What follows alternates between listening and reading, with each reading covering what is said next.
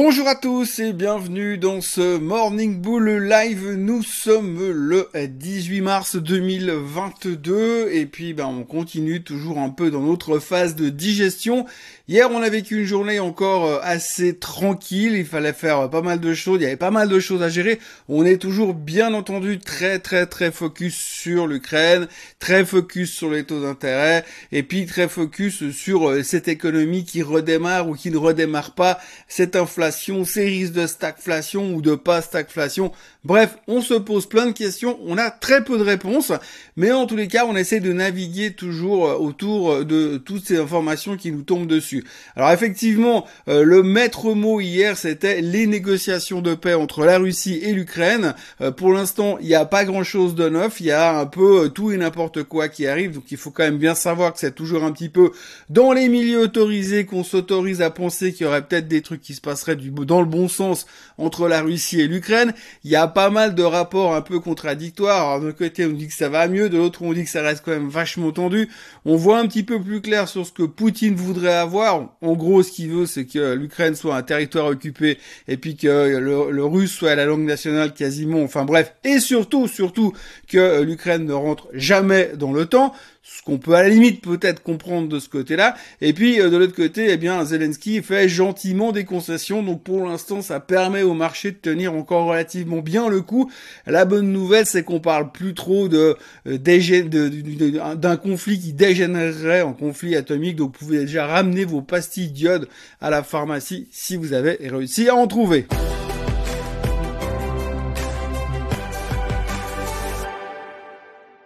Ce que j'ai envie de dire, c'est qu'aujourd'hui, la bonne nouvelle, c'est que pour l'instant, ça a l'air de se calmer. Les choses reviennent un peu à la normale, la volatilité redescend gentiment.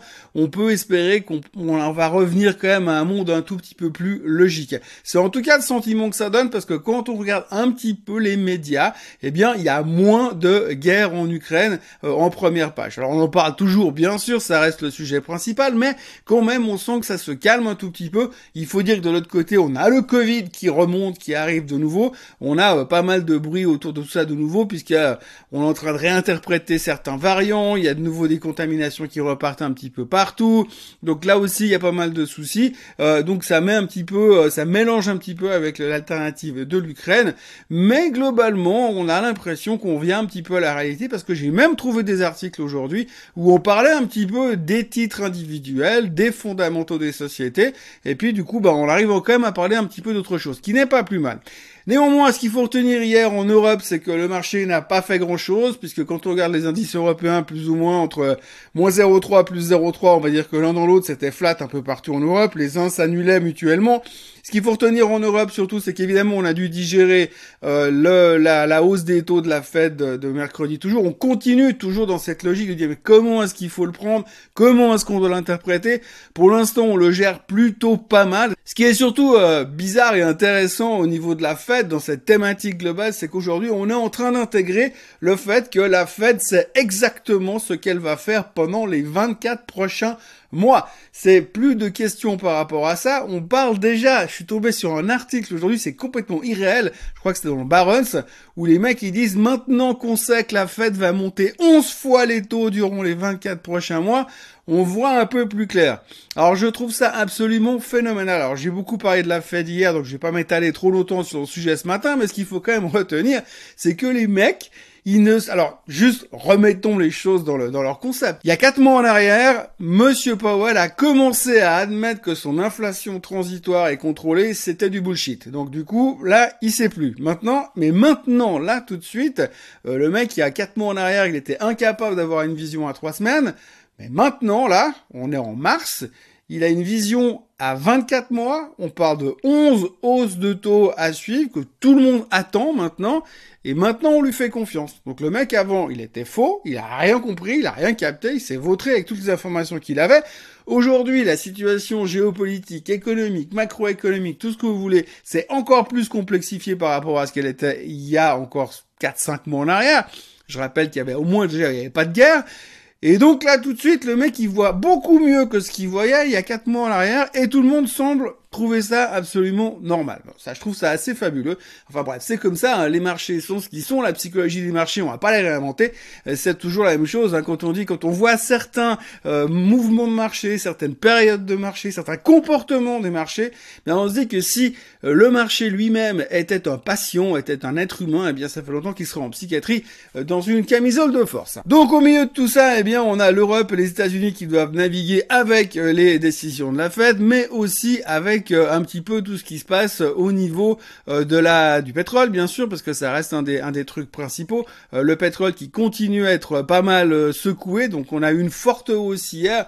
Alors la forte hausse sur le baril était principalement due au fait que finalement on se rend compte que les négociations avec l'Ukraine n'allaient pas si bien, qu'il y avait de nouveau des tensions un petit peu, donc boum, on a repris directement quasiment 10% dessus. la problématique quand on reprend 10%, c'est que tout le monde est en train de se dire ah 10%, ça veut dire qu'on est au-dessus des 100 dollars. Si on est au-dessus des 100 dollars, qu'est-ce que ça veut dire?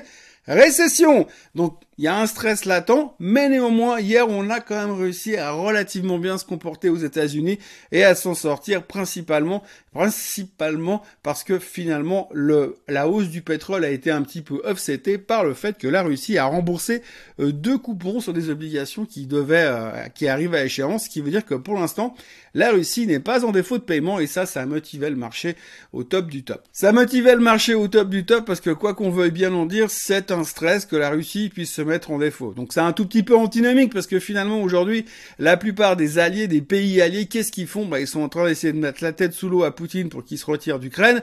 Donc on est en train de lui mettre la misère économique, économiquement en mettant euh, des sanctions dans tous les coins. Et puis maintenant, tout d'un coup, on a peur qu'à force de tenir sous l'eau, le mec il respire plus. Donc forcément, il y a des risques. Ça c'est clair. Mais donc du coup, comme hier ils ont payé leur coupon, ça a soulagé euh, le marché américain et du coup ça a permis de pas trop se stresser par rapport au fait que le baril remontait de nouveau au-dessus euh, des 105 dollars. Puisque ce matin, le WTI est à 105,50 et que le Brent est à 109 et des poussières. Donc on est de nouveau reparti au-dessus des 100 au niveau euh, du baril. Ce qui est assez intéressant au niveau du baril, c'est que de toute façon, tout le monde va de ses prédictions. Alors aujourd'hui, on a un grand nom euh, de la finance qui est arrivé et qui a dit ah, attention, de toute façon, le baril va à 200 dollars parce qu'il n'y a plus assez d'offres derrière. Donc c'est fini, c'est fini cette époque du pétrole facile. De toute façon, même si la guerre en Ukraine s'arrête demain, même si tout le monde roule avec des voitures électriques, de toute façon, le baril va aller à 200 dollars. Et le monsieur qui a dit ça, c'est monsieur Pierre Endurant. Alors, ce qui est rigolo avec monsieur Pierre Endurant, c'est que c'est un hedge fund manager euh, qui est spécialisé dans les commodities. Et donc là, aujourd'hui, il débarque euh, out of nowhere depuis nulle part. On l'a plus entendu parler de lui depuis des mois et des mois. Et tout d'un coup, il vient nous planter un target à 200 dollars sur le baril. Alors forcément, tout le monde dit ah mais si Endurant il pense que le baril il va à 200 dollars, c'est certainement qu'il sait quelque chose que nous, pauvres mortels, on ne sait pas. Eh bien oui, peut-être que c'est ça. Mais simplement, j'aimerais juste remettre un tout petit peu l'église au milieu du village parce que je sais qu'on a une mémoire extrêmement courte et qu'on se souvient à peine de ce qui s'est passé lundi dernier.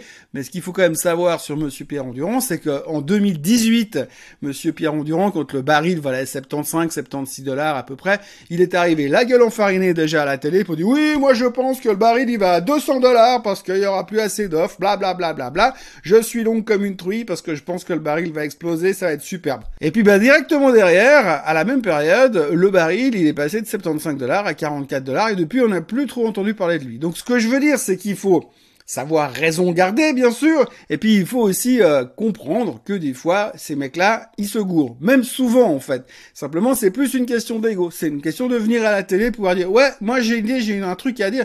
Et comme j'ai déjà dit moult et moult fois dans ces vidéos, eh bien de toute façon, si vous dites n'importe quoi régulièrement et qu'une fois vous avez raison, le marché, il est assez capable et assez gentil et assez euh, tolérant pour vous euh, se souvenir que vous aurez dit une fois quelque chose de juste et d'oublier tous les nombres de fois où vous avez dit des trucs complètement ridicules. Alors si moi je vous dis que le pétrole il retourne à 10 dollars tous les matins pendant euh, deux ans, et puis qu'un jour, pour une raison XY, le pétrole retourne à 10, retourne à 10 dollars, ils vont dire, ah mais Thomas, il avait raison, parce qu'il a dit que le pétrole irait à 10 dollars.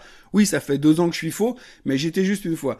Eh bien, monsieur Pierre Endurant est revenu hier pour dire que le pétrole, il va à 200 dollars. C'est pas la première fois qu'il se gourre.